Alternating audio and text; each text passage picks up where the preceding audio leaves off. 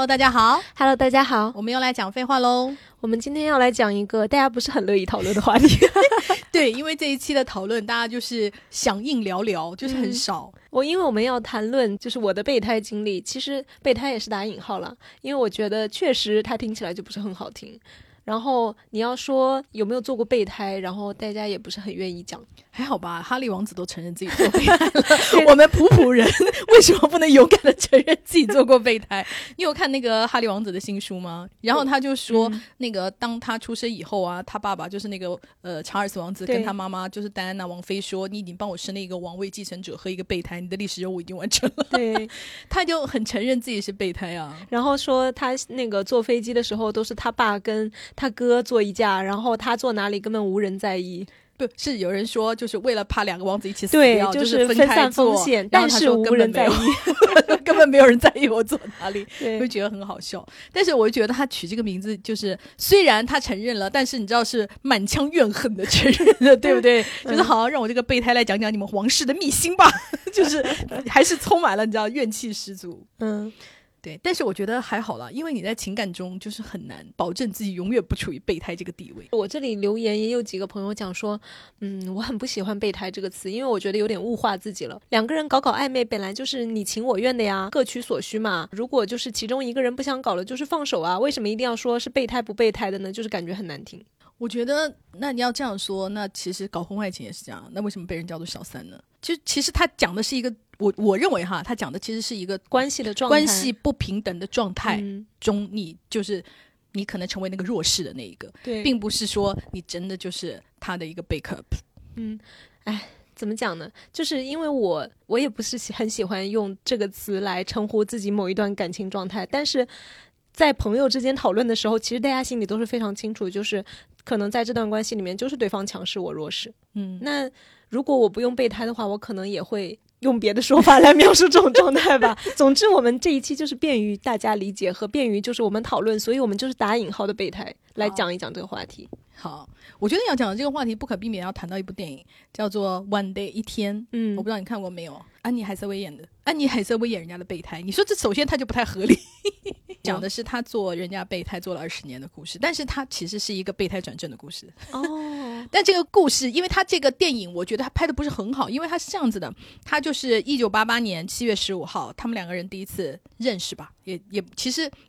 是这个男的第一次认识他，不是他第一次认识这个男的，他早就暗恋这个大帅哥了。然后呢，那个男的第一次看到他的时候，就是他们大学毕业。然后呢，就是他们是有四个人，就是四个闺蜜一样的，两男两女。那另外两个一男一女已经就是你知道毕业扔完学士帽就开始亲的一塌糊涂。然后他们两个人就很尴尬。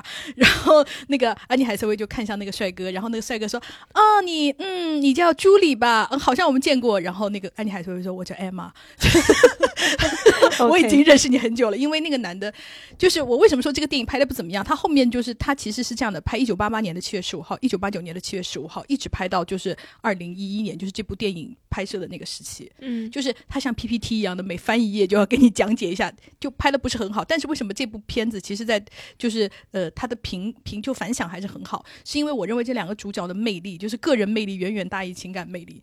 因为一开始我就想说，天呐，就是让安妮海瑟薇当备胎的这个男的得成什么样啊？安妮海瑟薇当备胎这件事情听上去就很不合理了，对不对？因为她可是个大美女啊。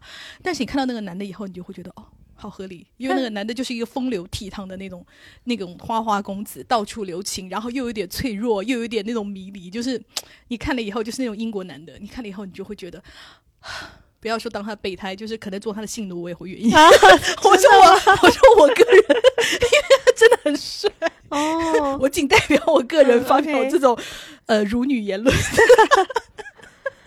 因为他真的很帅，而且我觉得他这里面就是讲说安妮海瑟薇为什么心甘情愿当他的那个备胎，以及我觉得就是备胎里面我们要讨论的就是男的最喜欢跟你说什么话，就是那种。你是我最特别的朋友。有一次，那个男的就是陷入了很荡的那个心情下，然后他就打电话给安妮海瑟薇，然后他就说：“我很难过，I want to talk to someone。”你看这句话，我们先听这句话。这句话是不是在就是英语国家里面很常见？就是我想跟别人聊聊天。然后他就，然后他补充了一句非常关键，立刻把我们女主角打动的话，叫做 “Not someone, just you。”我就知道。然后你看，立刻你就会想说：“啊，我不是那个 someone，我是那个 special 的。”你就立刻会被这种话打动啊。嗯。然后后来一直到这个男的又跟别的女的乱。搞啊，而且每次他跟别的女乱搞，说安妮海瑟薇都在他身边做他那个就是 best friend 啊，就是帮他就是开解呀，然后一直到这个男的结婚，结婚以后这个男的老婆又出去搞外遇，又离婚，在他人生就是他事业又失败的那个关头，然后他终于下定决心来找安妮海瑟薇，然后安妮海瑟薇说，可是我现在我也有自己的男朋友了，我也有自己的生活啦，就是那种我可不要就是被你这种就是这种烂帅哥就是纠缠一辈子，我也要过我的新生活，就是终于给展示出了好像就是我我我也很很女权的一面的时候，然后那个大帅哥就说：“哦，那好吧，既然你已经决定要新生，我也没有办法，就是我也我有什么资格来那个阻挡你呢？”然后他就那个因为安妮海瑟薇的那个新男朋友是个弹钢琴的，然后就演安妮就是坐在他的那个就是听他弹钢琴，然后这个帅哥落寞的走在街头，呵呵。这时候这个有一个女的就冲过来说：“OK，我还是忘不了你，我们在一起吧。”你就会啊，就是刚刚觉得你好像有有点骨气什么什么什么的，就是整个就是他一直默默的这么多年来一直陪在这个男的身边，每年七月十五号他都见面，一直到最后他们两人终成眷属的故事。然后你就在这个过程中，你就看到一个女的是如何心甘情愿的，就是做那个的备胎的，就是被那种帅哥一直诱惑，因为那个帅哥就是老是逗她，就想说我们只是睡在一起，我们只是纯洁的睡在一起，又亲她的头发，然后又不真正的跟人家做爱，就是 然后你又被他就是因为他真的很有魅力，你知道吗？对，所以之前的朋友评论说大家都是你情我愿的的反面，就是有些时候像这种是，我觉得那个帅哥不可能不是故意的，对吧？对啊，他肯定是有一些目的性的，就是我要勾你一下，我要逗你一下，就是把你，你看你走了，我要把你拿回来圈在我身边。还有一些是，呃，包括给我们留言的一些女生也讲，干脆就是对方是有男朋友有女朋友的，但是不告诉我，然后我是蒙在鼓里的做了备胎。哦，我觉得蒙在鼓里的这种段位就比较低，像这种大帅哥就是讲说，我只是想跟他们做爱，但我真的想跟你聊天，你知道你根本就很难逃过。然后那个马上那那个就是像我们这种女的就会立刻陷入一种，哦，对他不是只把我当成一个就是只是性爱工具，他是有真正看到我的灵魂。你知道一一讲到灵魂这个这种字，我们这种异性恋女的就是会头发昏。哎，你说那个电影的话，我又突然有想到，就是《He's Not That Into You》那个电影，其实女主在设定里面，她就相当于是别的男的的备胎嘛。然后呢，男主作为一个风流倜傥的大帅哥，他看到这个女的老是这么傻乎乎的被男的甩啊，然后又自己都不知道，然后又心里充满幻想什么，他就看不过去了，他就忍不住就要跟这个女的戳穿事实，就是他不联系你就是不爱你，他不找你就是不爱你，他不怎么怎么样，只是因为很简单，他不是出车祸了，他也不是忘记看手机。他只是没有那么喜欢你，但是这个电影它就是一个童话电影，这也是我很不喜欢的一点，就是他最后一定要安排这个大帅哥喜欢上这个女的。我只想就是跟这个大帅哥说，你以为我们女的不知道吗？我 你以为我们女的不知道他不是死了，也不是电话烂了，他只是不想回。我们都知道啊，那又怎么办？他是个大帅哥耶！你那个帅哥出现在你面前啊，就是对你微笑、展示魅力的时候，你你那一刻你就你知道就是头发昏呐。那时候就是他说什么都 OK 啊，就是人就是会这样啊，要不然怎么就是爱情这种事情是没有理智的啊？就是这样啊。你以为我们不知道他就是三天以后他回你微信是什么意思吗？我们知道的很，但是有什么办法？我们就是被这种这种男的控制啊。我觉得有。很多时候我就觉得，就是说这种话就是很不负责，就是想说啊，你们怎么那么不理智，或者你们怎么这么认不清你们自己，就是被这个男的耍，我们认得清，那有什么办法？就是到了这种时刻，就是你的自尊和对他的爱这件事情达到了以后，自尊就是会输啊。以本人的经验来说，就是这样子。因为，嗯，好，我们来说自己好了。但我做备胎的经验并不是很丰富，就是了。嗯，应该就是说有一个有一个帅哥吧，就是我们俩之间也是一直这样若即若离的关系，就是我完全明白，但他其实可能也没有根本没有把我当到备胎那么重要的地位，可能只是他所有的鱼里面的其中一条吧。嗯，因为他有的时候就是。需要我的帮助的时候，或者是比方说需要帮他，因为他是个艺人，他是个演员，然后他需要我帮他看本子的时候啊，要我帮他分析，就是这个戏到底要怎么演呢？要我帮他分析这个戏要不要接的时候，他就会来找你。然后呢，他就会用全世界最可爱的笑容看着你，然后就是跟你讲话，然后我们就躺在一张床上一起看剧本这种事情。天哪，跟一个大帅哥躺到一起，你怎么可能不被他？就是不被他？但是我完全知道他现在他现在已经结婚了啊。那他那时候就是有没有女朋友？I don't care。就是我根本就不会，就是想去追问，因为你要问他，他总会说，就是总会说那些似是而非的话，就是说我没有女朋友啊，就是每个人都是我女朋友，就会讲这种话。哦，你就知道，就是就是你，那你问的有什么意义吗？就讲这种屁话，你就根本不会问呢。但是他每次来找你的时候，你会看见 手机亮了是他的来电的时候，你就是会开心。因为不管任何事情嘛，你就放开任何事情，你管他是不是备胎，跟一个大帅哥同进晚餐或者就是共享一夜的话，嗯，这这本身就是一件快乐的事情啊！我管他是不是备胎，就是本人是这样子啊。我也是有一次，但是那时候是还是很小了，对方是我的前男友。然后我们两个已经分手了，但是我们分手之后并没有断联，呃，因为我们是因为异国分的，然后我是在国外，我们两个就一直有联系，然后就是。三天两头的，就是要你知道吗？就我现在回忆起来，就是很酸到家的豆瓣文青那种。就是我今天给你发一个音乐的链接，然后呢，明天他给我发一个什么文书啊，或者一个什么电影啊，我们要讨论一下呀，或怎么怎么样吧。反正就是就是搞这种东西的。两个人就是一直有交流啊，然后又是那种什么什么深度的精神交流啊，然后总之就是跟谈恋爱的时候的那个状态是很像的。所以我心里就一直有一种啊，虽然我们已经就是感觉这个事儿好像没有完，我心里就是一直有这样的一种幻想。结果到了人家毕业的那一天，呃，发了一张什么照片啊？反正就是发了一个跟女生的合照。然后呢，他们那个就是身体语言，就也不是说搂在一起啊，但是两个人穿着毕业服站在一起的那种感觉，我一看就是情侣。然后我还看到那个大家就是说什么祝福什么什么什么什么，然后我一看我就是就气炸了，我立刻就知道这肯定是女朋友嘛。然后我想。天哪！就是你竟然这么长时间，因为肯定就是已经有一段时间了，这么长时间对都没有跟我讲，而且期间还要给我发那种什么暗示就是今天去毕业旅行了呀，然后我就躺在什么什么草原的草地上，然后看着星空，我看到了夏季大三角，然后他就要发给我，就是毕业的时候又说你是我大学。认识以来就是最想、最可以理解和最相信的人啊！你想想看，他有女朋友诶，那时候他是有女朋友的。总之，我那时候点连成线，一切破案的时候，就是我就是气炸了，我又觉得很荒诞，然后我又很愤怒，我又很伤心，因为我就觉得被骗了嘛。然后搞的就是我当天晚上我就气得没有睡着觉，然后我第二天我还在实习的，我第二天还要就是上班，就正常的上班。其实我一晚上都没有睡，然后我我那一天在那个地铁里面，就是我基本上就是要晕倒的一个状态，几乎就是快晕过去了吧。然后我就低血糖，眼前一黑，我已经看不见了，是低血压还是低血糖？反正当时就是已经看不见了，眼冒金星，然后就是吓得旁边就是外国人全部都是 就就以为我要死了还是怎么样的，最后还是被一个老好心的老奶奶就是让了座，你知道吗？让我坐在她位置上，然后。总之就是那段时间我过得跟地狱一样。其实我当时的那个痛苦还不是说，呃，我爱他，不是说我爱他，而是我感觉我被骗了，以及我另外一个感觉是，我觉得我活该。我当时产生了第一个反应就是，我觉得我活该，因为是我选择我要继续跟他纠缠下去的，以及是我自己还抱有这样的幻想，所以今天 得到这个结果，一切都是我咎由自取。然后我就觉得是我自己识人不明，所以就是我又好自省。对我，我当时就觉得那那还有什么好说的？所以我我发现了之后，我都没有第一时间冲上去说，那换今天是不可能的。我换今天就是一肯定是冲上去把他骂的狗血喷头嘛。但是我当时的感觉就是我没有资格问。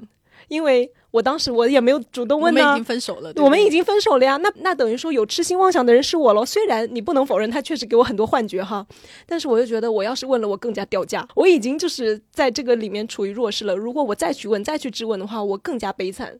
所以我不想变得那么悲惨，之后我就只能打落牙，就是就是打落牙或血吞，就是那种状态。所以我当时因为这种就是心理上的那种输了的这种不甘心的感觉，就是我就痛苦了很久。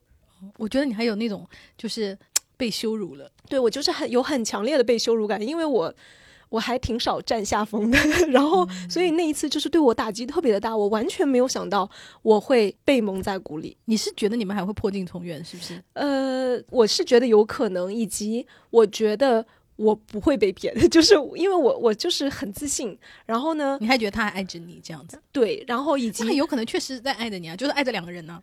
啊，反正现在我也 I don't care，也有可能吧。我当时虽然没有直接追问，但是在我知道了很久之后，然后我突然问了他一句，就说啊，你女朋友怎么怎么样？然后他明显是惊慌的，就是他也知道这件事情其实是他做的不对，但是呢，我们两个就谁都没有说，因为我没有质问他，所以他就哦，我也没有被逼问，所以我们两个就把这一页翻过去了，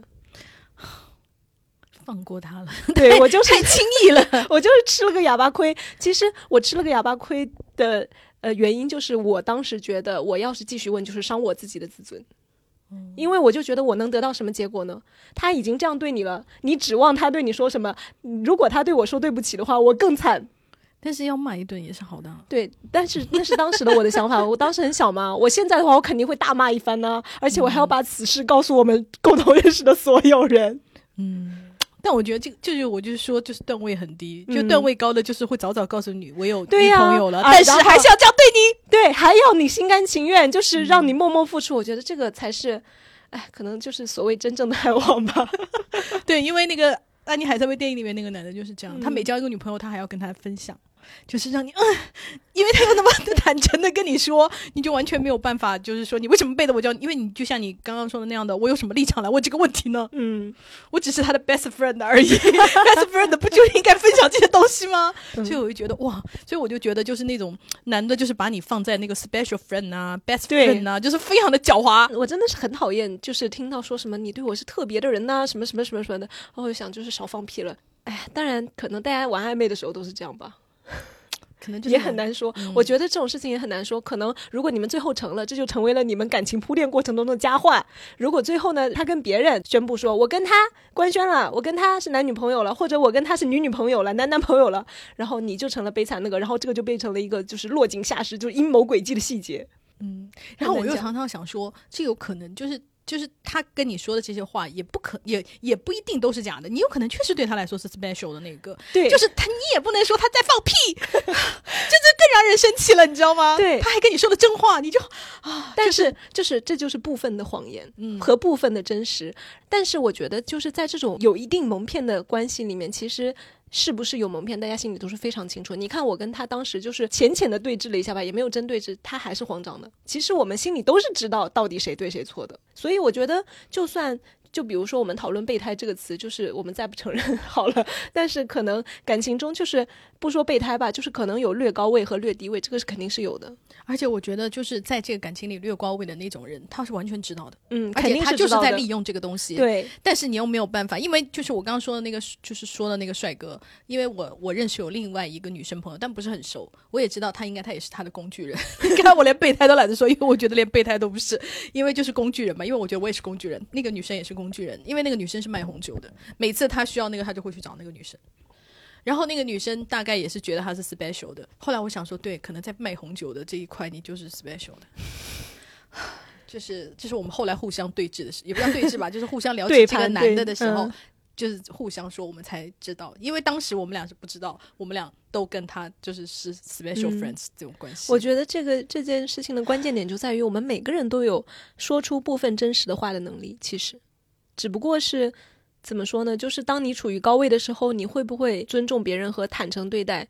当你确实不想，然后我就是要占这个便宜的时候，谁做不到呢？我觉得谁都做得到啊！就是把真相含在一个小小的谎言里面。而且我觉得，就算他跟你说出了真话，你以为就是他。他当然就是说我已经有女朋友了，嗯但我觉得你很特别，好像是给了你一个选择，你可以选择就是继续留在我的身边，还是跟我做这种特殊的好朋友，还是你要离开，就好像给你一个选择，其实根本没有，就是他心里是非常清楚，你此时是完全就是被他挂住的嘛。对啊，所以我就觉得哦，真的是那没有办法，就是我我有时候我又能明白，就是大家说反对备胎这个词的人说大家是你情我愿的，我就觉得说哎，好吧，那确实也是你情我愿的吧？你要说但我们不知道吗？确实我们是知道的。我觉得能不能这样说？就像那个开放式关系里面的那个那个被被自愿的，就是如果你不跟那个他开放开放式关系，那他就。跟你离婚，或者就是离开你的那种，那你就是要被自愿。我觉得这种你情我愿里面有很多，就是像像我们做备胎的这种，就是被自愿呢。你不能不自愿啊，要不然你就彻底离开他。但是对于你的情感来说，你又做不到这一点，所以你只能接受一切他给你的安排。比方说做好妹妹，然后做红颜知己，什么做我特殊的朋友，就是你只能接受他给你这些安排啊。我我不觉得这是你情我愿，我觉得这就是。就是怎么讲，这就是无奈的妥协，色令自毁，好吧？有可能，对不对？尤其是大帅哥给你安排这种东西，你有什么办法？哎，我就看到那个评论里面有很多朋友留言说，就是苦练呐，然后做备胎如何的苦啊，然后但是括号说，但是他是一个身材巨好的大帅哥，所以算了吧，就是我也只能忍。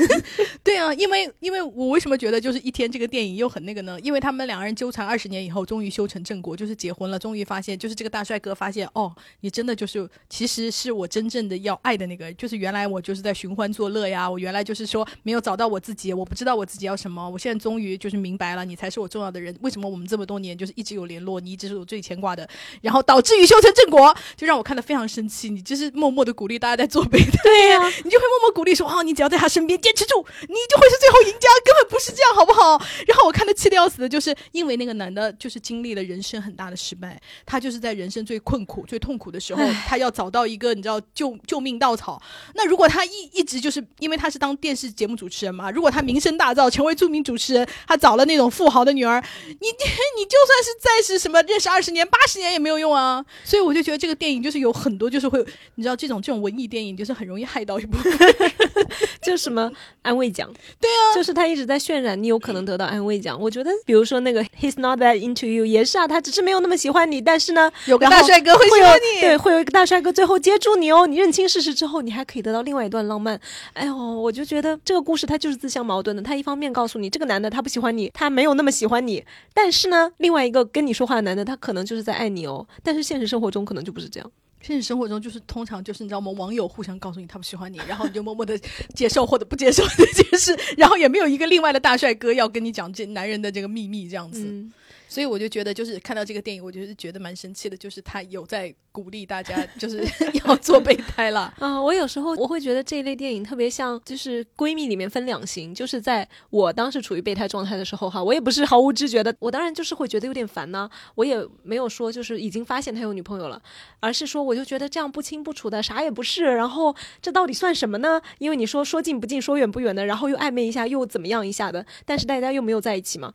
然后呢，我当然就会找我的所有的朋友来讲这件事情。然后呢，大家一起就是分析。然后有一卦就是非常鲜明的是，嗯，这不是个事儿。这人不行，这是个大渣男，什么什么的。另外一种闺蜜呢，就是我有一个朋友，她就说，嗯，可是我觉得你们两个就是有真感情的呀，你们两个确实是 soul mate 呀，就是很聊得来啊。不是，是女生。然后她就说，嗯，我觉得再看看吧，就是我觉得搞不好你们两个还是有希望的，因为我觉得你们就是真的很难得，怎么怎么，就大概是这样子，就是很支持、很鼓励那种。然后我听了她的话之后，我就觉得，哦，好，再看看吧，因为因为一方面就是他确实，呃，你说的也是一种可能性，然后另一方面我也是对，确实对那个男的就是。有所留恋吗？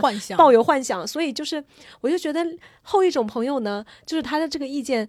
哎，他的出发点也是好的，而且也有安慰你的成分，而且他说的也有可能是对的，但是结果上就是导致像我们这种徘徊在备胎的状态里面，然后可能想跳出来，哎，好像有点不值得了但这时候，就又被他这一句话拉回去。对，因为有的时候你你知道吗？你就是在等一个评论这样子，就比方说九十九个人都说的是前面那种，然后你就想说，哎呀，是不是对吧？有一个人支持你，想说对吧？还是有这个可能的吧？没错，因为他讲的就是你心里想听的话。对，哎。也没有办法，因为他他也是出于好意，而且他也他也可能说的是他真实所想。对，可能确实当时想相信吧。你最后听了他的话，然后保持说我还是嗯在这儿再观望一会儿吧。可能就是你听到的是你自己心里的回声。嗯，好惨呐，我们 我们当被，但是我我我个人是觉得哈，就是当然就是陷入这段感情的人，就是当然是会很痛苦了。但是我就觉得，就是如果就是要做备胎，我就是说大家还是给帅哥做吧，这样子你心里的痛苦至少没有那么就是没有落差那么大，或者是不至于痛苦，就是将来结束，或者就是说你。终于看清楚他把你当什么的时候，或你跳清跳跳出了这段关系，再回头看的时候，就是不会大骂自己傻逼，你就只会想说：好啦，他是个帅哥这样子。那你心里就是就是你知道，就受的伤会没有那么大。所以当你发现这种关系的时候，我就是不得不陷入到备胎关系里的时候，就是还是跟帅哥保持这样子，嗯，或者跟这种大美女，对，就是这样的话，以后再拿出来看看照片，会觉得哦，我当时也没有瞎了眼，就是还是有理由的。你很容易说服自己，而且我我们就是在讨论的时候发现了一个就是很很有意思的情况，就是说自己做备胎，就是愿意本来愿意跟我们分享的就是女生比较多，嗯，然后当然有异性恋也有同性恋，然后几乎几乎没有男生就是来跟我们说我是一个备胎这样子，有的话也是男同性恋。真的，我发现就是来留言，就是说我当过备胎的。然后我仔细一看，OK，他是在讲另外一个男的 所做，好像就是异性恋男的很难得承认或者是看清吧。就是他有可能就是在明明在做备胎，但他可能不觉得自己是在做备胎。嗯，或者男的可能更说更常说舔狗吧。就是当他说出这个词的时候，他已经产产生了很强烈的怨恨。哎，我我们来讨论一下，舔狗和备胎是一回事吗？我觉得。你要说就是它反映一种感情关系的话，就是感情地位的话，那确实它描述的都是一种就是处于下位的关系中的那个人嘛。然后，但是你要感觉备胎好像比舔狗等级要高一点，是不是？因为备胎听起来是一个相对中性一点的词，就是虽然可能都不是那么好听，但是舔狗就是已经含有强烈的侮辱的感觉在里面。而且我认为。备胎的话，可能你们之间确实是有一些联系在的，就是他可能对你是有些情感的，只不过那个情感不多。但舔狗的话，可能你们都不熟，就是我的感觉是这样子哈。对，有可能是什么我单方面狂舔。对啊，我单方面就是只是在 QQ 上认识了一个美女，就是然后我每天给她送那个什么 QQ 秀，她也不理我，就是类似这样的。但是备胎的话，至少我觉得你们至少已经是 friend 了。对，而且备胎，我觉得类似的含义是你有在被对方备注了，就是他还是有做出一些动作把你留住，但。是可能舔狗的话，单看这个词给人的感觉就是好像距离更遥远一些。对，可能感觉那个就是对方就是情感高位的那个，不管是男的女的，可能都不知道这回事，可能就是觉得哦，就只是有有一个对我表示好感的人，可能我一天要拒绝八百个。嗯，以及就是舔狗的，就是自辱的感觉，可能就是已经非常强烈了。还有辱他，就当你说你一个人是舔狗的时候，你基本上就是在骂他。然后，但是朋友之间，你有可能说出啊，你是他的备胎了。嗯。对，所以我觉得备胎可能就是情感方面还是更浓厚一点。嗯，然后说到就是男生承不承认这件事情，我就想到那个我之前就有好几个男生朋友，就是在他聊他们的感情状态的时候，其实如果你听他们描述的那些情节和事情，你可以非常清晰的能够判断出他们就是备胎。对，但是他们绝对不会用这个词来描述这段关系，只会说事情，但是不会说定义啊。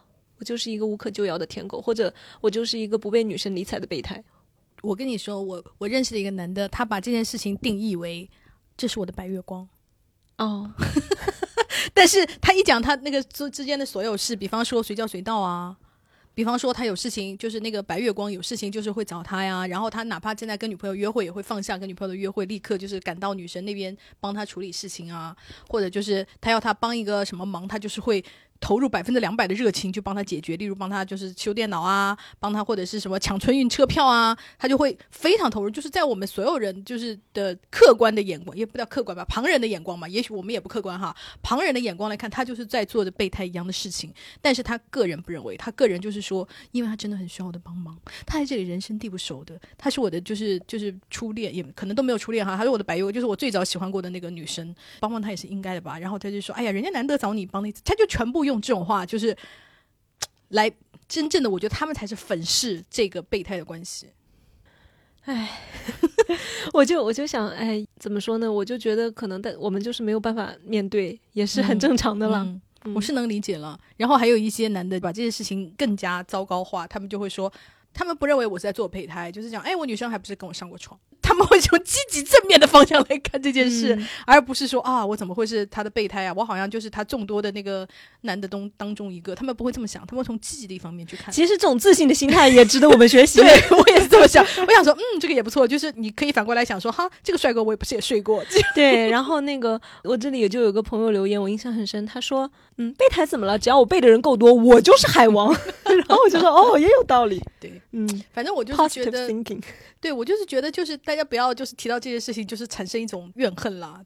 可能我讲这种话不够客观吧，因为我个人是没有觉得帅哥在羞辱我，或者是可能是我自尊心不太强吧。就是在这段关系中，我的那个羞辱感没有你那么重。但也有可能是因为帅哥已经坦白的跟我讲了，就也不叫坦白跟我讲吧，帅哥就是没有骗我说我要做他女朋友这件事。嗯。但是因为你是有被蒙骗的这个东西在嘛，可能你那种被欺骗感、被羞辱感就更强。那本人就是因为跟帅哥相处中，可能可能就是他在我的印象中他就是这么一个人，所以我也没有对他抱有那种他会一往情深啊，他会突然变身那个就是金三顺里的玄彬啊，我觉得他没有这种期望。嗯，所以这样的关系对我来说它合理，它就是这样的。我已经我从头到尾就已经接受了这段关系就是这样子，并且我也认为。我也没有想要，就是说我就是爱他爱到什么，就是我一定要得到他，我一定要最后跟他结婚。我对他也没有这样的渴望，所以就算他把我当备胎也好，工具人也好，就是这个关系是我本人我已经接受了的。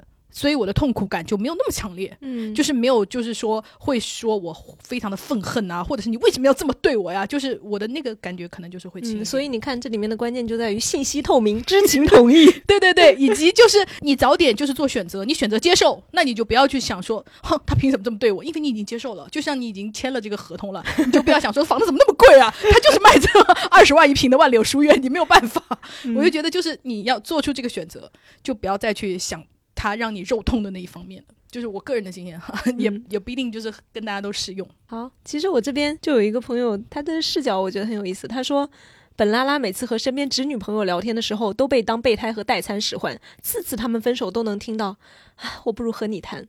然后他们就和我说很暧昧的话，说梦见我很想亲我之类的。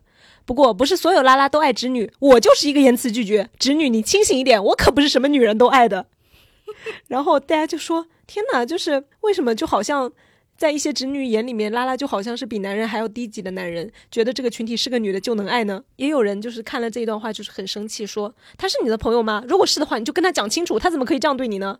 不要开这种拉拉的玩笑。最开始留言的这个女生，她就说，我跟他讲过，但是他是真的觉得要维持和我的关系，因为用起来比男人顺手，这是他的原话，又不会担心我从他那儿索取什么，反正我包括我的性取向都好像沦落成他的工具了，所以我和他绝交了。就是说，少来这套，要我的女人可多着呢。嗯，很不错。我觉得好像在同性里面就是容易谈，因为男同里面不是也有这种情况吗？就是直男也不叫直男了，应该是直男，顺直男老是觉得就是会被同性恋爱上，就是突然得知对方是男同的话，就说呃，你不会爱上我吧？嗯，以及就是会占男同便宜。为什么？就是比方说男同真的，比方说就真的喜欢你的话，他就会觉得你就是比女人更好。得到就是更容易得到一些性服务啊，然后又不会怀孕呢。对，以及比方说，就是男男之间他们要搞那个，会比男女更加隐蔽啊。嗯，所以我觉得就是有一些很爱占同性恋便宜的这种恶心的顺直人是有的，不管男女，我觉得都有。然后这女生讲的我觉得很有意思，她说当备胎不是最惨的，最惨的是好像情感模式已经备胎化了。我小时候很胖不好看，就经常做备胎，这就算了。长大后明明变好看了，也有很多人追，但总是反复持续性喜欢上不喜欢我的人。虽然用起来很痛苦，但可能这才是我熟悉的情感模式，是我的 comfort zone。人生就是会不停的陷入同样的剧本，然后就有很多人说：“天哪，我也一样。”我觉得他讲的这个点就是很准，就是由于一直做备胎，我的情感模式备胎化了，就是老爱得不到的才觉得好。但是其实也不一定，搞不好就是下一个你多爱一下，搞不好又下一个就。但是我觉得他有可能是那种情感模式，就是有一种女生就是特别喜欢那种不太理我的，就是冰山美人。以及我我不喜欢那些喜欢我的男的，我喜欢我自己去主自己主主动追追追击的那种男的。那你自己主动追击的男的，就是通常有可能就是不是那么喜欢你的，那你确实就是比较难追到。那如果比方说你找一个情投意合、双方有意思的，那你可能就成功率比较高。但是有一些人的情感模式就是不喜欢这种，我就是喜欢那种 看起来冰山美人，然后就是对大家都冷冷的，然后就是也有可能是被一些。影视剧给迷惑了，觉得冰山美人最后一定会变得热情似火，追妻火葬场。有的人那可能就是情感冷漠，他 一辈子都情感冷漠。就是我觉得有可能有一些女生是陷入这种。你像我有一段时间就是非常喜欢那种内向冷漠男，然后内向冷漠男他就是冷漠，他不会因为你的热烈追求而变得那个热火朝天。没有，就是我是没有发现哈。嗯，这个朋友就是也很有意思。他讲了他当备胎的一些心得，我觉得还讲的挺好的。他说他交往过最喜欢的两个男孩子，恋爱分手之后都是拿我当备胎。其中一个分手之后和我保持了长达三年的炮友关系，另外一个除了和女友过夜以外，每晚都和我聊很久。我自己在被当做备胎期间，也会和别人谈恋爱，但最喜欢的还是这个拿我当备胎的男孩子。只要他找我，我就会放下和别人的约会去见他，或者立刻和聊天对象说拜拜，我要睡了，然后打开 打开那个把他当备胎的那个男孩子的微信，跟他热烈聊天。至于他说放手的瞬间，他说过去我有道德的时候会自我挣扎和唾弃，觉得自己的行为非常令人不齿。后来我就想通了，这些男孩子都没有背叛女友的耻感，我为什么要有呢？我放弃的瞬间是逐步累积的爱。意会越来越稀薄，慢慢的，这个人就去魅了。到时候再找个借口说。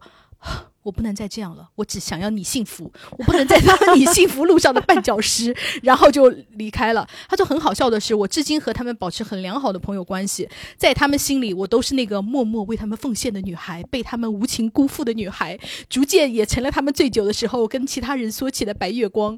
但其实我个人没有那种受害者的感觉。他说以我自己的经验来说呢，就是不要逼迫自己，不要用道德绑架自己，还爱着一个人就去爱，爱到不爱了会自然放手。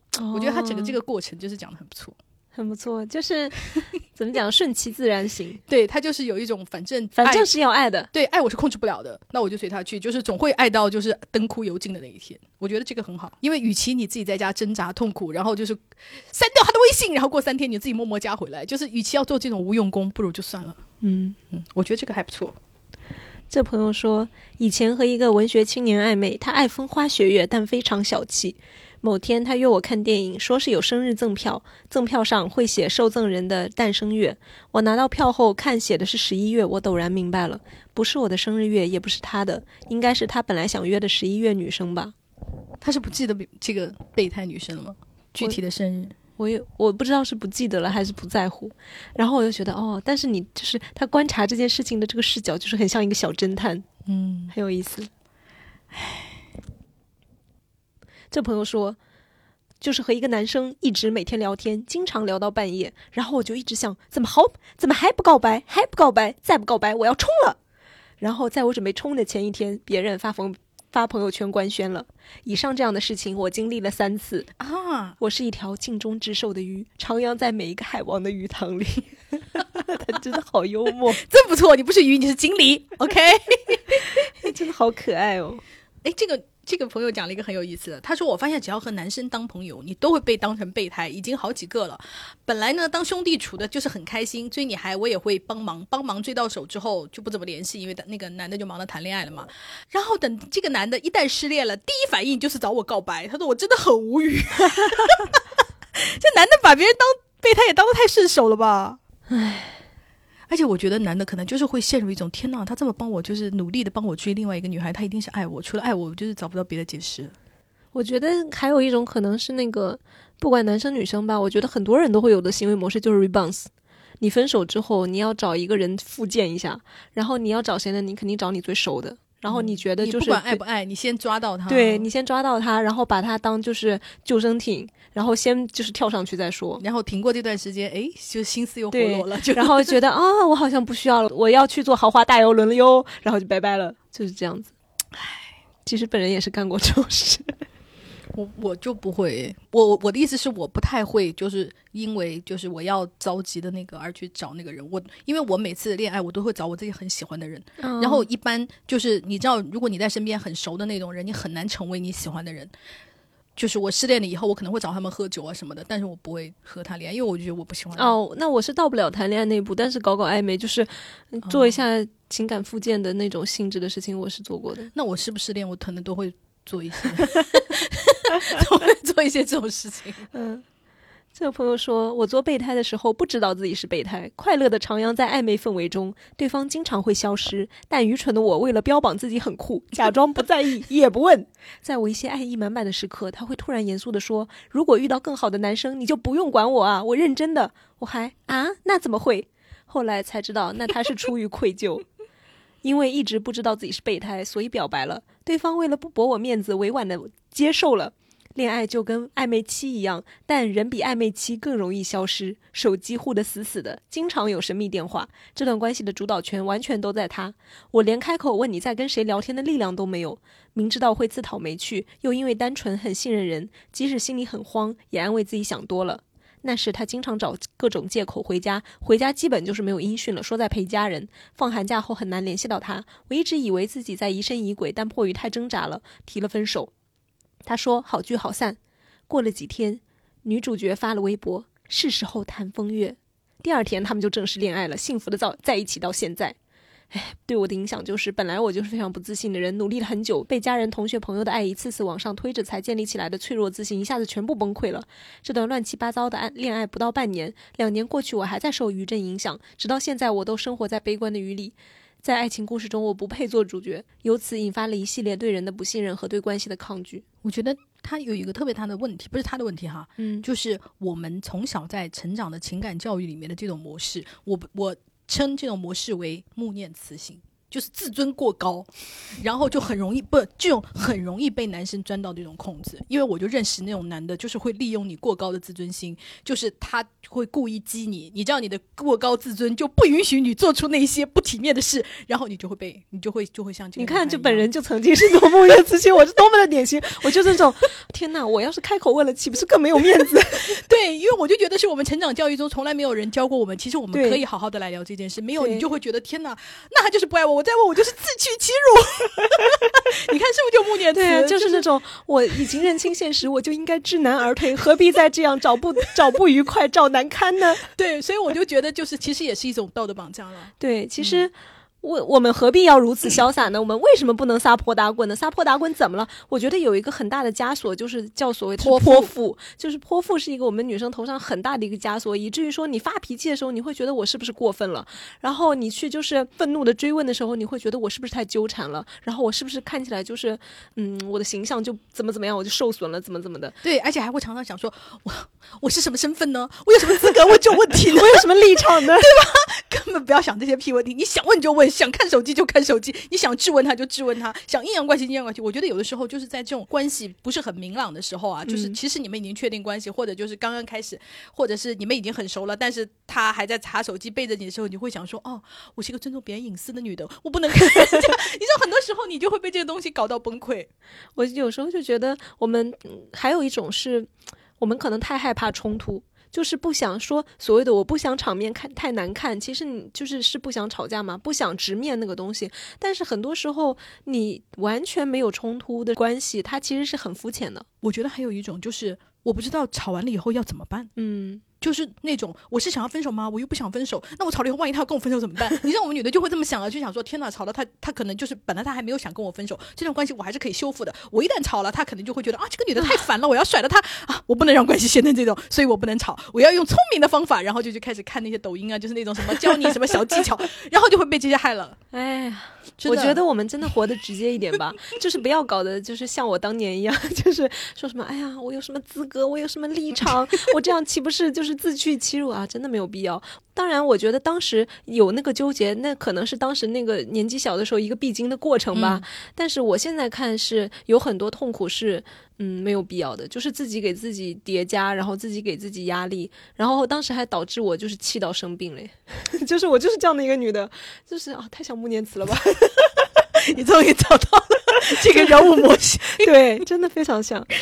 我觉得还有一个就是，大家一定要做好我们可能会谈崩的准备。嗯，因为你想，就算你今天忍下来，也不表示他心里不想跟你分手。那与其就是就是，如果我们最终的结果哈都是走向分手，那你不如早一点，就是把这件事讲清楚，你痛苦的时间就短一点。因为你别觉得忍他就不会跟你分手，他真的如果就是比方说他已经出轨了，或者是说他已经做好选择了，他现在只不过就是一个哎想办法就是逼走你的过程的当中，你为什么就是要？让他把这个系列完成。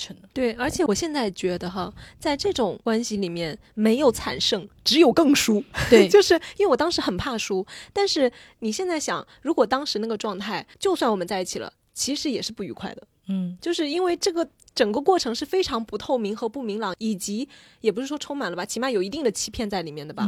那你。最后就算成了，那个关系也是有隐患的。那那叫胜吗？那叫胜利吗？你赢了吗？其实也没有。唉，这个朋友说，题目似乎为我量身定制，跟初恋拉扯十年被当备胎，中间断断续续在一起。他有女朋友时我是备胎，他没女朋友时我是女友。花了十年才搞明白，放不下的原因是自己始终忘不掉初高中那段时间里纯洁的恋爱和那时得到的真真切切的陪伴。以及对方是个身材很好的帅哥，好，一下说服了。然后他说，比较有趣的是，能纠缠这么久，其实全靠他。每年过年都会以给我拜年的原因加我微信。本人是白羊座，所以每次发现对方背叛自己，必删除他微信，绝不主动加回来。要么就是他某天喝多了，然后给我打电话，这种老式桥段。你看，这就是备胎关系里面，人家并不是完全的不理你，而是会偶尔勾你一下。当然啊，而且帅哥会经常就是用一些，就是比方说甜言蜜语啊，或者是那种你知道那个就是。即使是把我当工具人的大帅哥，在我半夜说心情不好的时候，大帅哥会打车到我家楼下来陪我讲话。哎，就是可能整晚都他不是来跟你做爱的，他是来跟你聊天的，他就是跟真的跟你聊整晚。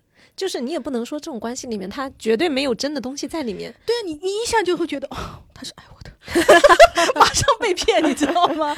嗯 但其实我觉得，就是可能是一些友谊啊，或者他真的就是觉得哇，你可能很需要帮助，他可能是个 nice 的人呢。或者我们要接受，可能有些他可能确实是爱，但是也只不过限于此时此刻。然后像此时此刻这么微量的，就是一一一毫克吧，这么小一点点的东西，它是不足以支撑你走很长的关系，以及给你足够的你想要的东西的。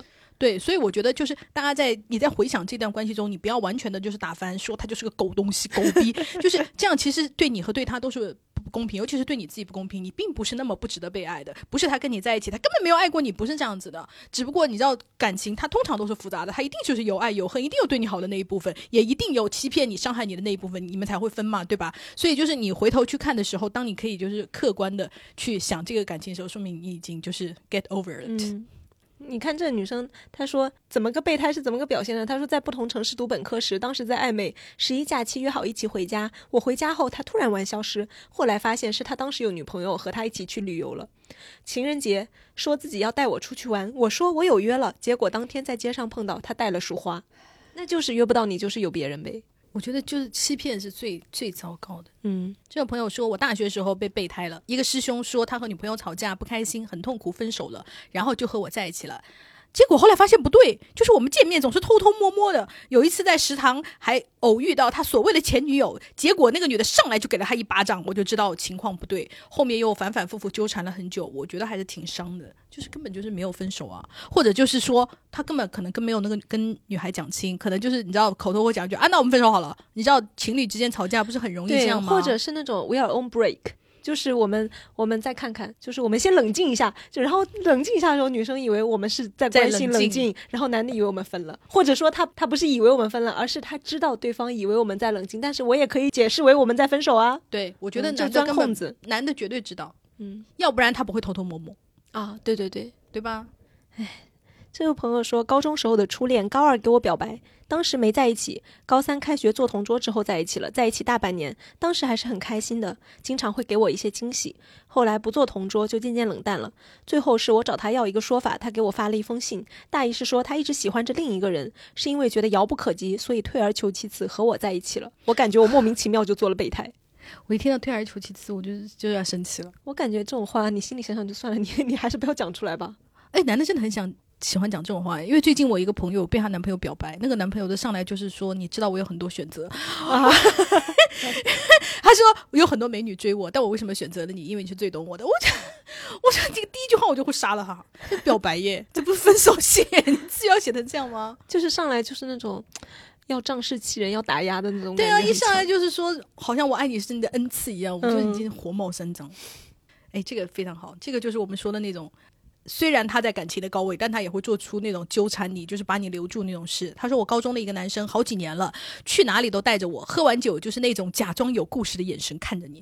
最多呢，我们也就知道接吻，一起出去玩也是两张床分开睡。后来在不同的地方上大学，一喝多就给我打电话，每天发很多很多的微信，讲很暧昧的话，但是就是不在一起，甚至一直在不停的讲换女朋友，跟我暧昧了三年。大哥换了三个女朋友，其中一个还是我的闺蜜。我每次下决心要跟他。断了，大哥就开始自残那一套，要跟我继续当朋友。后来我找到新男朋友，完全拉黑删除他的联系方式。大哥还不停的让朋友来找我，甚至现在都已经好几年了，还会不停的诈尸。他都已经结婚了，你看，就是有这种你要逃跑出这段就是不公平的关系。那个你知道，那个人就是不愿意让你逃跑，因为你知道。以我的个人经验来说，备胎跑了真的很痛苦，真的，所以你就会不停的做出一些根本就是违背你自己内心，你根本没有那么爱他，但是你就要把这个人很自私的留着他做你的备胎，就是会做出这种事情。这个朋友说，我被一个学长备胎过，但不仅是我和他有情感纠葛的女生都是这种备胎状态。他的真心就这么昂贵，别人的真心就这么廉价吗？我不知道，但我想回头告诉年轻时初到异国他乡的自己，不要通过依赖别人安抚自己在新环境的孤独、寂寞、冷，更不要像那位学长一样辜负别人的真诚。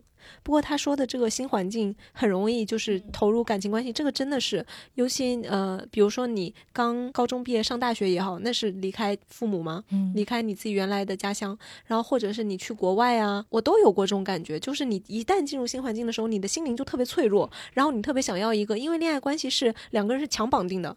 你可能吃饭，然后平时聊天，怎么样都有人，然后你那种就是不安的感觉会得到很大的缓解。但是那时候因为你太就是一下子跳进去了之后，你很有可能做一个错误的选择。嗯，我记得我女朋友刚刚去国外读书的时候，然后她那个时候是因为要觉得在国内就是各种缠身，她的工作也不理想，她男朋友也是很就是很没有上进心，然后她就决定我要跳开这一切，然后去国外读书。结果到了国外以后，因为她。而且他去的还是非英语国家，你知道吗？所以他就更孤独，因为他的那个交流几乎跟当地人是没有办法交流的。而且他当时就是去读语言学校前，就是他要一个月以后才能进语言学校，等于他他一个月那一个月都是一个自己一个人，所以他就当时就和她男朋友就疯狂的就复合了，因为她男朋友每天晚上就是跟她打那个电话，然后两个人聊天，就是好像他只是就是慢慢就是整个黑暗世界里面唯一那个跟他联系的人，然后他们就感情变得巨好，然后等到他真正的在那个国家适应下来，并且就是进了语言学校开始。读书要那个的时候，就迅速又把她男朋友就是 就是分手了。其实我就觉得那段时间，她完全就是你知道，就是像说那种你知道泰坦尼克号沉水的时候找到了，就是也是一个救命稻草。哇，这个朋友讲的很有意思。他说：“唉，我初中、高中那会儿，纯纯的自我感动之王。以前初中时候认识了一个外校男，后面断联了。大一二年之后，上高中又重新遇到了，好像是当时 QQ 空间转发的说说，我也忘了怎么确定，那就是他了。他老去他哥酒吧喝酒，那会儿一叫我我就去。后面知道他欠他哥酒钱，我还偷偷去酒吧打工左右帮他还了一千多。你想一二年的一千多，而且还是高中生。他说那会儿也上不进去学，还休学了半年，自己租房子搬出去住了，妄想就不。”上学了，开始工作养活自己，就是要跟他在一起。后来想想，我妈那会儿真的很无力，还要帮我去求老师保留学籍什么的，真对不起妈妈。就是被这种，唉，被这种男的啊！我又想到，就是我也有一个女朋友，就是那种男的也要花钱，也不叫也要花钱吧，就是一要出去 KTV 或者喝酒，就是那种消费比较贵的时候，就是会叫他。然后他就是因为他爱那个男的，每次就是去买做买单的那个人，但是其实自己并不爱喝酒。骗被骗感情就算了，还要花钱，这也太惨了。嗯，所以大家都很爱说，你骗我的感情可以，但是不要骗我的钱，挺好的。就是祝大家就是谈恋爱的时候都少遭受这种无谓的经济损失吧。嗯。这个朋友说认识个弟弟，外形身高可，对我热情至极，每天都要围着我聊天分享，我也迅速上头，但心里知道只是上头，新鲜感真是个好东西。我们每天迫切的分享彼此，后来做了超出朋友的事，我便怀有不切实际实际的期待。我直接问了他，他也承认现实原因无法给我承诺。其实我心里也明白，我就是想随心任性一次。由于那段时间我状态不好，没法做到立刻下头。还有就是他继续主动纠缠，我们也继续保持这种关系。他还特地不远千里跑到我的家乡去玩，走我走过的路，吃我爱吃的东西。我们新奇于彼此的地域和文化背景。过生日他也有送我礼物，给我买吃的什么的。后来我发现他在本地有了新的暧昧对象，是学妹，同时也在跟我保持关系。我承认那一刻报复心爆棚。我就跟学妹说了这件事，学妹把他踢了。我不知道哪来的快感，后来又跟他继续纠缠不清。再后来又发生类似的事情，我又报复了他，然后迅速官宣新男友，把他全网删除，狠狠地把他刺激了一下。我以前不是这样的人，前男友无缝衔接我都直接放手，不知道为什么在他身上就那么的狠，想揭露，想报复。可能因为他一直没有给我一个说法。现在回忆这段经历，真的不可思议，能那么快速的喜欢上一个人。行为疯狂又出格，被备胎之后又产生疯狂报复的心理，很不像以前的我。这件事我没有和周围的朋友说，因为不算正式的交男友，而且过程太不正常，就当是我那段时间因为状态不好而发的一次疯。我将永远保留这个秘密，不让身边的人知道。我觉得还好吧，这也这不算疯狂吧？你只是说出了一些真实的话。你做了什么疯狂出格的事情呢？你甚至连打他一顿都没有。我觉得我们就是你知道被教育的太 behave 了，太就是你知道，就是这这也算得了疯狂吗？妹妹，你真的对自己要求太高了。我觉得这只是合理的一个报复而已，都不算不上报复。你你只是跟那个学妹讲出了真话而已啊！你做的什么报复呢？也没有啊。而且拉黑删除算什么报复啊？我觉得他可能就是觉得我平时都是很洒脱的，因为他还跟就是前任劈腿什么什么分手做比较。我那时候很洒脱，但是我这次怎么会这么不洒脱呢？我就觉得，嗯，其实不洒脱也没什么。而且我觉得可能就是被压抑久了，你可能就是想说，为什么我老是要做大方的那个人呢？嗯，没关系啦，偶尔不洒脱一次也没什么。对呀，不算疯狂啊。这个还蛮好玩的。他说我之前做过大帅哥的备胎，被他吊了三个月，痛苦无比。嘿，现在大帅哥找工作被我面试，还要 小心翼翼的在微信问我面试结果咋样。本人高冷的回答：一到三天出结果。很可爱，哦好爽哦。也 太可爱了。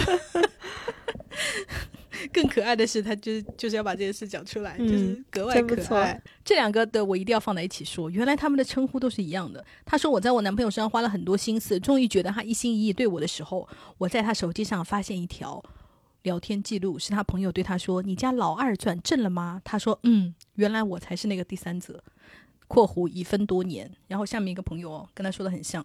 他说我年少无知、恋爱脑的时候碰到过一个情圣巨蟹，我二十四，他二十六。他当时和正牌女友在一起七年，他又跟同事搞在一起，同事是处女座，我叫他那个同事为老二。他认识我的时候全部坦白，并发展我为老三，搞得 好像为我放弃老大老二一样。老大因为看到我的聊天记录退出，老二一直在折腾自杀，结果一年之内。出现了老四，我想说哦，原来大家这样还要还真的大家称呼都是很统一的，就老大、老二、老三、老四，就是感感觉很像那个你知道，就是那个正房啊，什么田房啊那种一样。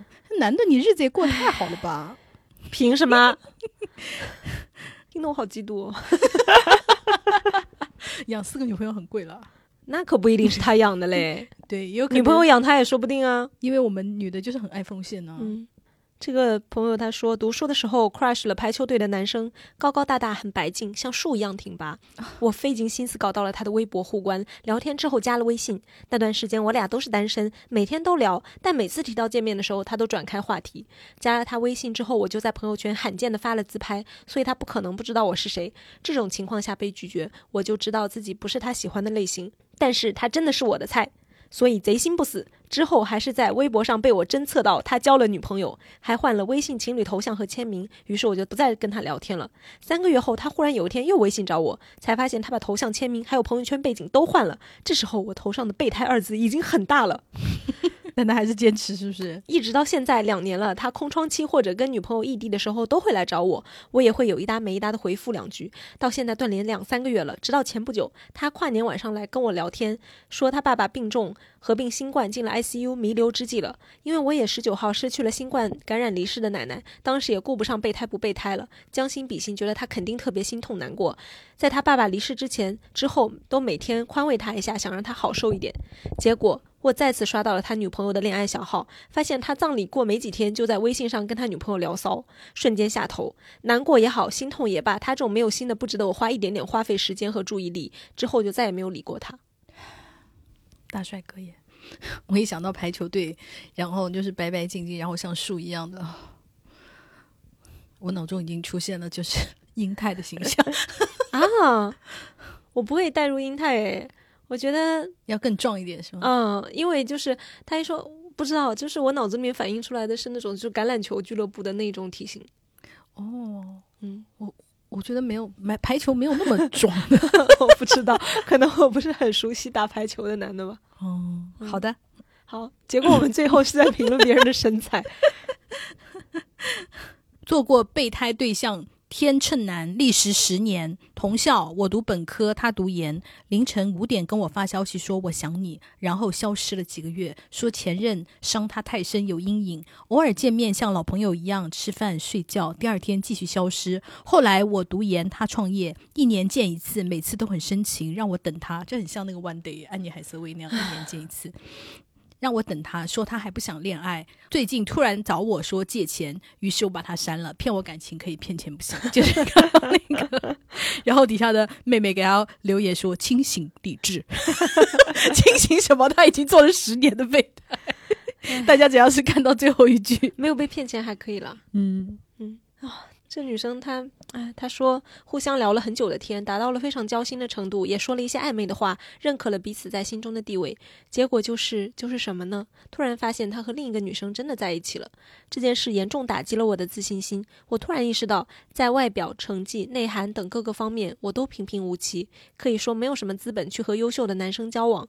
从那一次到现在，我没再对任何男生动过心，非常悲观的想过，像我这种平凡至极，甚至有些短板的人，可能在追。逐理想的爱情时，只有当当备胎的份吧，只能和对方在言语上交心，但是不会变成真正的选择。我觉得有一种帅哥，就是那种他对谁都拒绝的时候，每一个做他备胎的女的都很安心，觉得我们都一样。你知道吗？就是哈他没有选我，但也没有选你。然后一旦他真正的交了女朋友，就是那种摧毁性的打击，就是。给他所有养的鱼吧，就是鱼塘就会被炸掉，就是他就会跑光这样子。因为有一种男的就是这样，就是要故意一种谁都追不到我，我对你们是一样的爱，就是搞那种鬼高岭之花。对，然后结果等他一旦恋爱了，那他所有养的鱼就是会跑光，而且那种冲击，我就觉得就对于围在他身边的女生的那种冲击就是很大。但是我又觉得，因为他说对他的冲击是觉得自己各方面条件都配不上优秀的男生什么的，但是我觉得没有必要以他的眼光来衡量自己优秀这件事情。可能因为我已经不是学生时代了吧，然后因为这个妹妹她在就是评价自己的时候，她就说外表、成绩、内涵啊什么什么的，我就觉得就是怎么说呢？人的自我评价都是各个阶段有各个阶段的标准。尤其是小的时候，还在学校的评价体系里面吧，以及你的自信心还没有完全建立起来的时候，你会特别在意你喜欢的人，就是通过你喜欢的人的眼睛去看自己，来评价说他爱不爱我，那我是不是值得爱，我是怎么样的一个人，就是你还在自我建立的过程中。但是可能再长大一点，就会发现，就是你喜欢的人眼光并不是一切，因为他可能并不是，也不怎么样。对，因为那个时候小时候就是不会把自己当主体，把别人当主体，就是通过别人的眼睛来看自己。就比方，而且还会以他的交往的历任对象来跟自己对比。就比方说，他找到一个特别好的女生，然后你就会觉得天哪，我跟他比，我真是垃圾，啥也不是。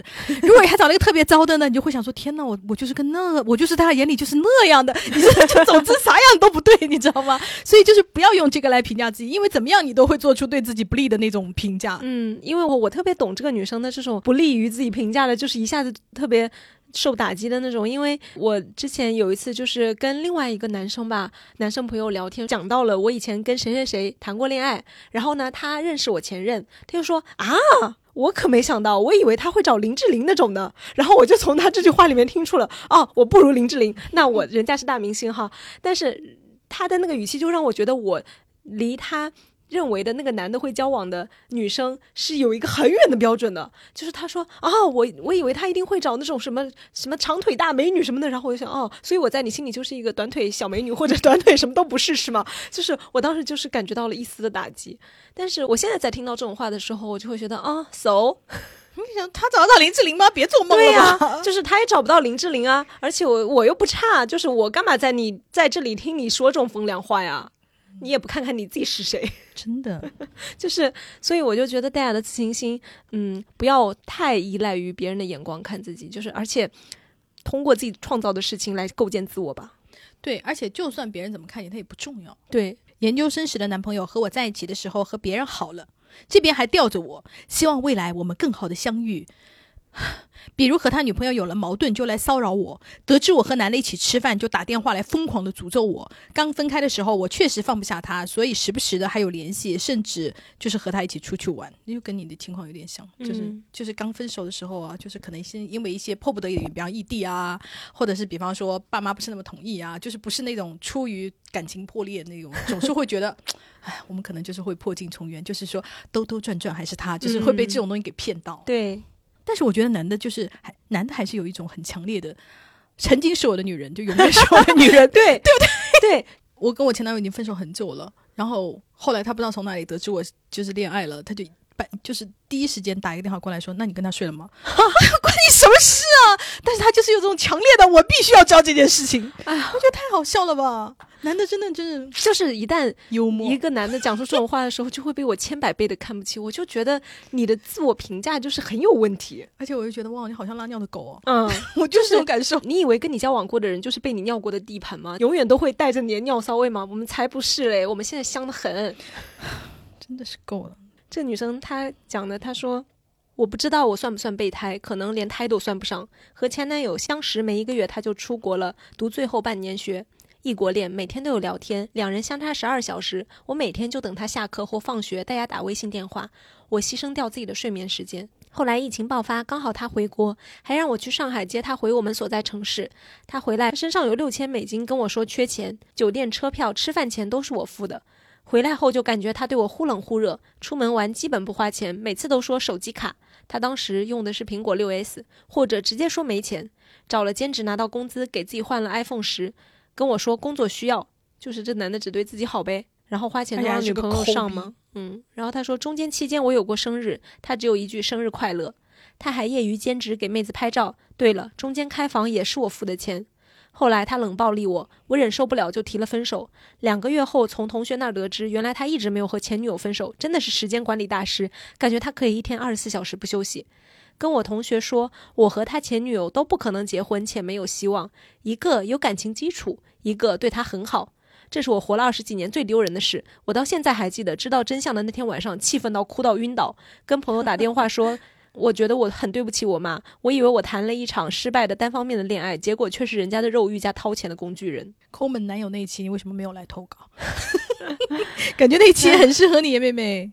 真的好惨，真的好惨。我觉得男的不爱掏钱就是一个警惕。男的不爱掏钱本身这件事情哈，就已经够烦人了。就是你知道，在交往过程中，这个男的可能已经有百分之九十的可能性不是。不是那么那么值得交往，然后还有百分之十，就是你要警惕他可能在投资不同的女生，所以他尽量让每一个的成本降低。说到投资这个词，又让我觉得就是我约会是在投资哦，这个思维我确实在很多男生身上，就是我感觉到他们是这样思考的。这个。话隐藏的意思还有一点很不好，就是我投资是要回报的。比如说，我花钱请你吃饭了，我花钱跟你看电影了，我花钱送你礼物了，你你不跟我上床，那我是不是投资失败了？你是不是欠我？你还钱？是这样的。我觉得现在大多数男生都是这样的思维，就是有的时候我觉得这个男的已经就是在我看来他已经很不错了，然后没有想到就是不是跟我交往哈，是跟我朋友交往，就是带出来见面，我觉得哎这男的各方面就是听起来就是很不错，然后一直到回去就是有一些一直到结婚以后。他才有那种嗯，中真正的就是你知道，就是就投资成功的那种感觉。然后我就想说，哦，My God，就是就是我只要听到这种思维，什么沉没成本那个，我就是满肚子火，你知道吗？哎，就是爱算计的人就跟爱算计的人在一起吧。好吧，这个朋友讲的是以她的眼光看那个她男朋友的备胎。她说，我跟男朋友在一起之后才知道，他有一个一直喜欢的那个女生。那个女生一直没有答应他，但是他一直发出邀请，并且在追求期间换了好几个女朋友。他发现我看他手机之后，就开始删和那个女生的聊天记录。后来直接跟那个女生说：“我女朋友会看我手机，我删你一下哈，一会儿就不给你加回来。”来回几次，那个女的烦死了，就没有再加他。哎，我想说，这个男的就是怎么会？你怎么这种话说得出口啊？他可能真的有一种就是我在三妻四妾的感觉吧。我真的觉得就是就是真的就是我有一种。How dare you！就是你怎么敢的？哎，这朋友他是一个拉拉朋友，他的这故事很复杂，大家要注意听人物关系。好，他说我和 A 女生网恋许久，互相喜欢，要见面前，他告诉我他和另一个姐姐在一起了。她本来就是那种心里会爱好几个妹妹，也会和不爱的妹妹睡觉的那种女生。我当时并不介意，还是见了面一起玩，就像是情侣关系那样。后来因为 A 的关。因为 A 的介绍认识了同样喜欢 A 的 B，那就相当于是 A 的备胎哈，我们就这么理解吧。然后 A 把我们俩介绍认识也是挺神奇的，可能有那种炫耀的心态吧。我和 B 一直聊得还可以，后来 A 打算追随女友，一起准备去加拿大读书、工作、结婚、移民，我有点崩溃、无语、难过加不甘心。我思前想后，觉得自己到底为什么要跟 A 保持这种不明不白的关系啊？见面、吃饭、买东西、住酒店都是我付钱，也不影响他有女朋友，也不影响他又要和别的妹妹睡觉。想清楚之后，决定不再和 A 联系，简直是备胎中又花钱又浪费感情的大冤种。最后一次见面，我给了他一封信，里面说我们不要再联系了，然后删除了所有的联系方式。但我还是一直和 B 保持着联系，每天随便聊聊，结果越聊越深入，聊追星、聊读书、聊人生理想等等各种，发现两个人特别契合，神奇的开始逐渐爱上对方。约了见面后，正式在一起了。B 随后也删除了 A 的联系方式。我本来没想过出国，在一起这两三年，我从读书到工作，体会到了作为性少数群体的各种不便。和女朋友讨论了一年多，最终决定一起出国。阴错阳差，最后也选择了加拿大。现在已经买好机票，准备下下个月出发了。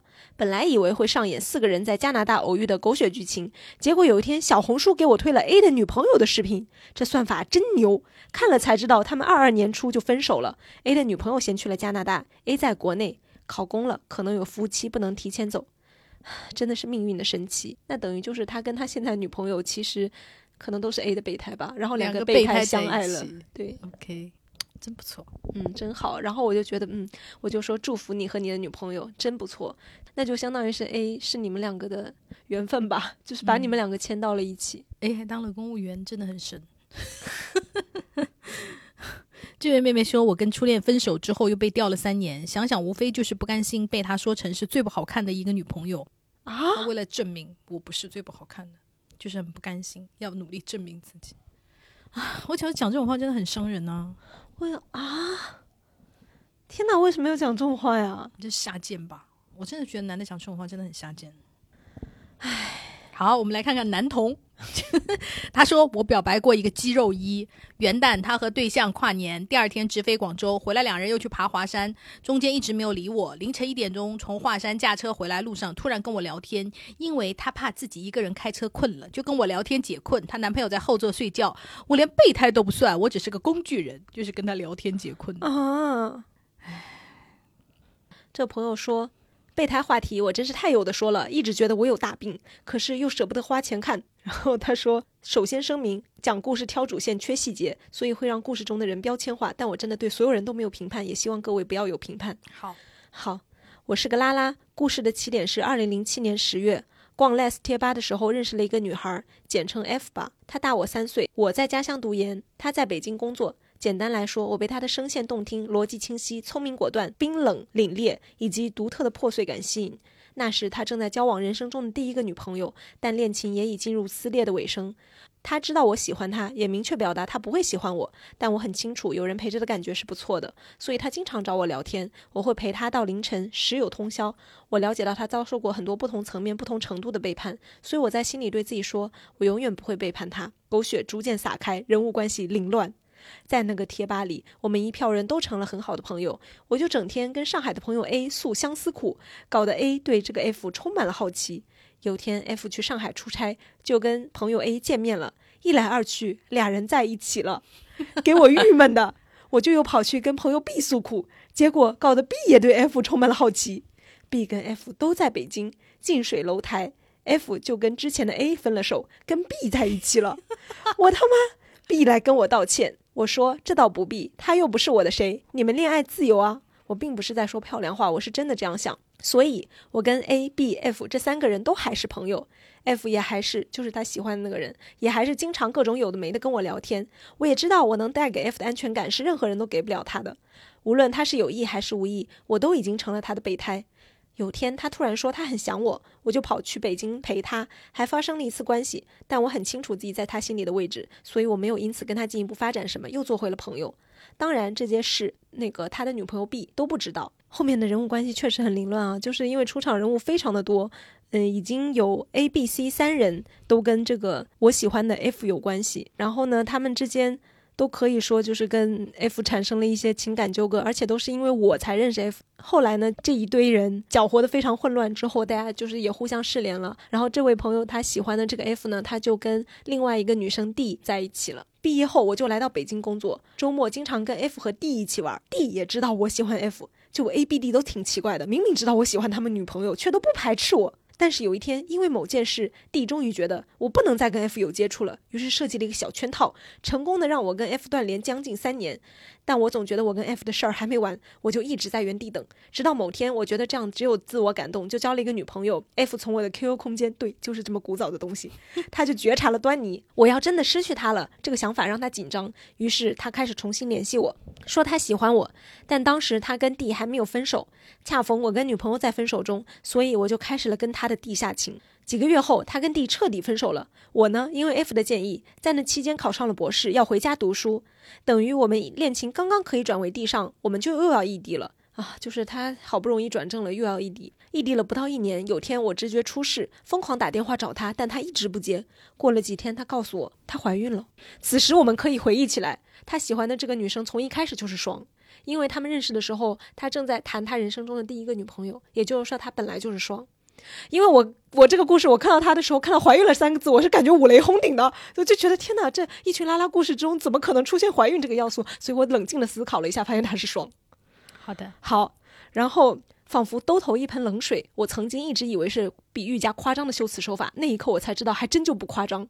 我迅速猜到了对方是谁，但我的第一个念头竟然不是生气，而是你怎么会跟他在一起？那你的生活不是又要乱了吗？我的备胎技能点就又升级了。我知道他的性格里有无法安定的成分，他的所有感情都是以背叛开始，以背叛结束。哦，还真是，就是以他讲述的这些事情来说，如果我就此离开，他一定会再拉一个人进来，而那个人会给他的生活带来什么是无法预料的。但我知道，我绝对不会给他的生活添乱。所以后来他领证结婚、生孩子、维持婚姻的这几年，我还是那个一直留在他生活里的人，承受他无法安定的成分，尽量不要让他的生活增添额外的混乱。他跟对方的关系很糟糕，一直处于想离婚又因外部原因而离不了的状态。不过近些年，他通过不断的学习、自我建造等等，已经越来越安定了，这是我非常高兴看到的。只是我不知道我还能陪多久。他对我的感情是越来越清晰的，我却开始觉得累了。我不知道这场遥遥无期的陪伴终点在哪里。我们之间始终错乱的步调，始终背离的时差，以及过程中我一次又一次的失望，都让我觉得好辛苦。我中途数次想过放弃，但每次又都不忍心。我现在也不知道我们的结局会走向哪里。不过，除了没有给我造成实质性的困扰，除了十年没有正经谈恋爱，啊，又太久了一点。然后他还吐槽自己，你知道吗？然后他说别的都还不错，最近又在粉爱豆中找到了极致的快乐，无脑粉什么的也太开心了吧！二零二一年五月，因为想睡王一博，咋了？拉拉偶尔也可以想睡男的。真的吗？嗯，他这么说的。他说想睡男色也是正常。开始健身，二零二二年八月发现刘雨欣更上头啊，就换人了，并开始学跳舞。当然了，睡什么的肯定只是口嗨的快乐。不过健身倒是真的坚持下来，眼看着身材越来越好，倒是蛮高兴。而且十二月份以来，我接触了至少四个阳性确诊，我都没事，严重怀疑跟我的健身以及两个月吃了七十斤高维 C 含量水果有关。很不错，非常健康。最后要补充一下，我并不是像看上去那样的只在单方面付出。从我认识他的那天起，他就对我有很大的帮助，是我生命中的贵人。我还是学生时，他跟我讲他的职场经历，可算是我的成年人启蒙。我来北京工作是因为他说北京是一个只要你敢想就有机会得到的城市。我读博士是因为他说博士的选择会更多，有些人都上不了跑道，你却要中途放弃。他毫无保留地跟我分享学到的心理学知识，让我从一个极其自卑敏感的人变得能越来越接纳自己，越来越能向外界说不。可以毫不夸张地说，他给我的是多层面的自由，也在我生活多次起到转折点的作用。我能有今天相对自在痛快的生活，他有绝对的功劳，我也是非常感谢他的。嗯，我觉得他非常像那个，就是献祭给龙王爷的那个童男童女，就是献了这个童女以后，然后那个就不同龙王爷就不作乱了，就是那种感受。他不是说为了就是让他有稳定的生活，牺牲自己十年不恋爱那种吗？嗯，就是他让我感觉这种献祭感太重了，你知道吗？就是陪在一个已经结婚的呃女双性恋身边，嗯，然后默默的做他的一个婚外情的那个，然后 好了，你开心就好。我只是觉得，就是你如果在这段感情中得到了幸福快乐，那就好。但是但是不要那种就是献祭。就是因为他，我听上去哈，也许真实生活不是这样。我听上去他就是那种牺牲了十年，然后只是让为为了让对方安定下来，不要有那种又要去把自己的生活毁掉的那种自毁、自我摧毁的那种东西。就是我听上去是这样子，然后我又觉得就是很没有必要，因为每个人每个成年人都应该为自己的人生负责，你不需要去为别人的人生负责，也不需要就是牺牲如斯。嗯，这是我自自己的感受。但是他其实也说，他现在也越来越迷茫，就是不知道会走到哪儿。我觉得也不一定会一条道走到黑，可能他再碰到一个更爱的人，可能就放手。希望了，因为我是觉得对方不会放过他了。他他是很容易，因为你跟他已经纠缠这么多年，你又很就是你几乎就是你知道吗？就是我们看过很多女同投稿里，你就是成为他另一个老公，小老公。她就会很多把在老公身上就是实现不了的那个愿望和那个寄托放在了这个女同性恋身上，然后就那她当然就是不会轻易的放开你啊，所以就是希望你能够有一天找到一个就是对大家都好的感情吧，就是不要再陷入到这种。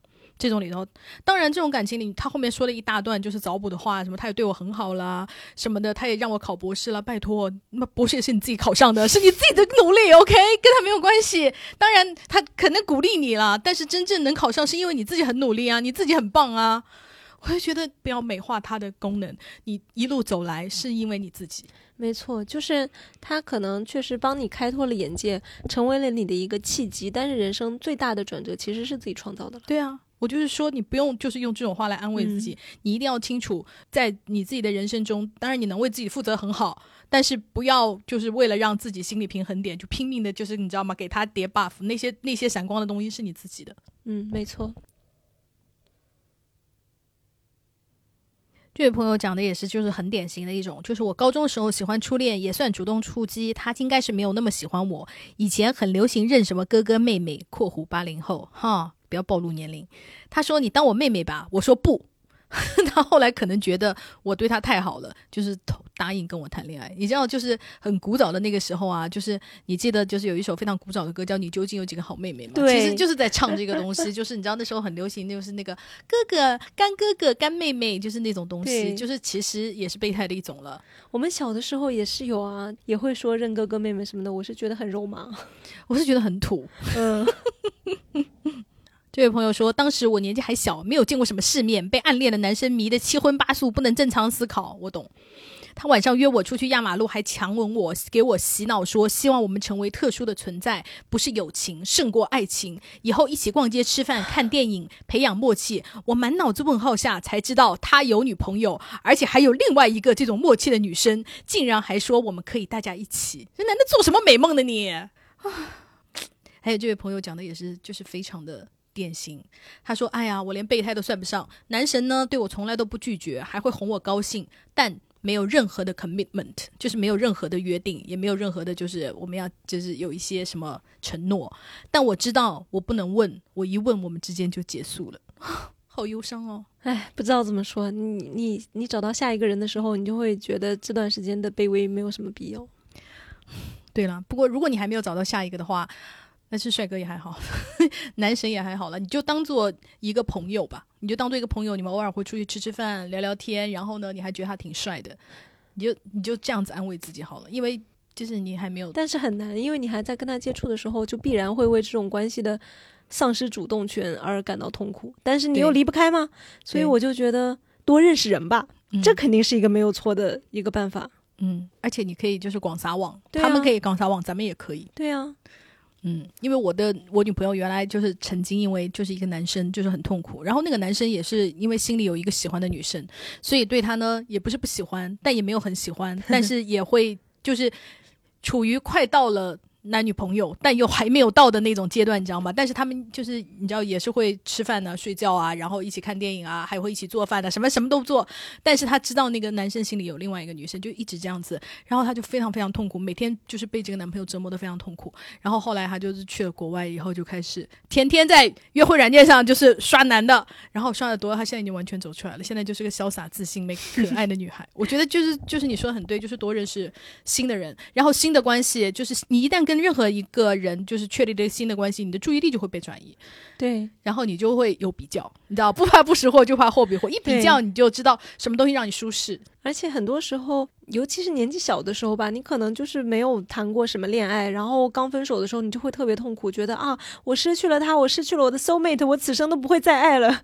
但是你可能后面你再认识一些新的人，你再回过头来看的时候啊，倒也不至于。对，尤其是帅哥，确实会迷惑到你，你会觉得天呐，我可能再也碰不到那么帅的了。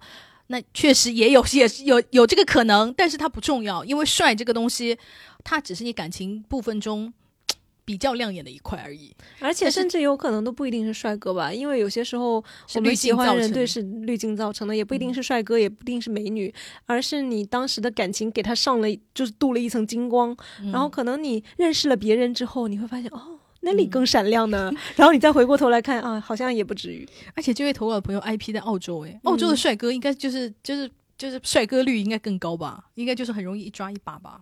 嗯，因为我朋友在澳洲，就是他经常刷那个那个 Tinder 啊，然后他经常刷到不错的男的，就是会分享给我看啊，我就看他经常刷到帅大帅哥啊，所以就是就是妹妹走出去，呃，如果你的就是生活的环境周围没有那么多男的话，也可以试试网络交友了。嗯，好，那我们这期都到这里喽。反正就是 备胎故事就是如此的，就是伤感又浪漫。本人是很爱听了，而且我也没有那么大的，就是觉得大家不要就是这么忍辱负重啊，也不要觉得这个话题很沉重啊，就是让我们 take it easy，就是它就是你人生中的一个情感经历罢了。对，反正就是无论所谓的转不转正也好吧，还是你最后回过头去看，哎呀，倒也不至于也好，反正可能最重要的还是不要因为。